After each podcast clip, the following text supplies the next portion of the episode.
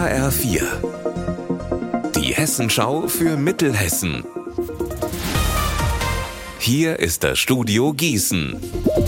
Ich bin Anne-Kathrin Hochstrat. Hallo. Erst vor wenigen Wochen wurden in Wetzlar und Haiger zwei temporäre Flüchtlingsunterkünfte abgebaut. Jetzt soll auf der Bachweide in Wetzlar eine neue Leichtbauhalle errichtet werden. Alina Leimbach, wie kommt diese Kehrtwende denn zustande? Ja, der Lahn-Dill-Kreis hatte gehofft, dass er ohne Leichtbauhalle auskommen würde in Zukunft, denn es waren sich eigentlich alle einig, solche Hallen, die sind eben keine gute und schon gar keine langfristige Option, um Menschen unterzubringen. Zum Beispiel, weil die Wände eben sehr dünn sind.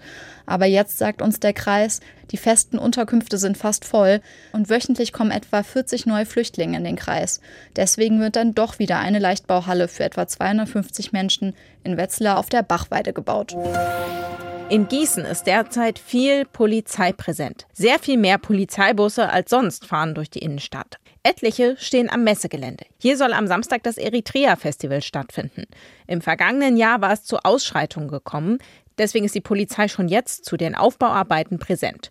Ob das Festival wirklich stattfinden darf, wird der Verwaltungsgerichtshof in Kassel entscheiden. Es ist viel zu trocken und deshalb verbietet der Wetteraukreis seit heute die Wasserentnahme aus Flüssen und Bächen. Damit ist der Kreis der erste in Mittelhessen, in dem die Wasserentnahme verboten ist. HF4-Reporterin Eva Rösler, wie schlimm ist es denn mittlerweile in der Wetterau mit der Trockenheit? Einige Gewässer sind wohl schon komplett ausgetrocknet. Viele Bäche seien zu Rinnsalen geschrumpft und auch die größeren Gewässer würden nur noch Niedrigwasser führen. So begründet der Kreis das Verbot der privaten Wasserentnahme. Mit der Gießkanne am benachbarten Fluss Wasser schöpfen, das ist weiterhin erlaubt. Der Einsatz von elektrischen oder benzinbetriebenen Pumpen ist hingegen verboten. Das gilt noch bis Ende November. Wer sich nicht dran hält, muss mit empfindlichen Bußgeldern rechnen. Unser Wetter in Mittelhessen. Es ist heute deutlich sonniger und wärmer als die vergangenen Tage. Bei 23 Grad in Selters, 25 Grad in Niddertal und 25 Grad in Solms. In der Nacht kühlt es nochmal deutlich ab. Die letzte Gelegenheit, nochmal gründlich durchzulüften, denn es kommt ein sehr heißes Hochsommerwochenende mit über 30 Grad auf uns zu.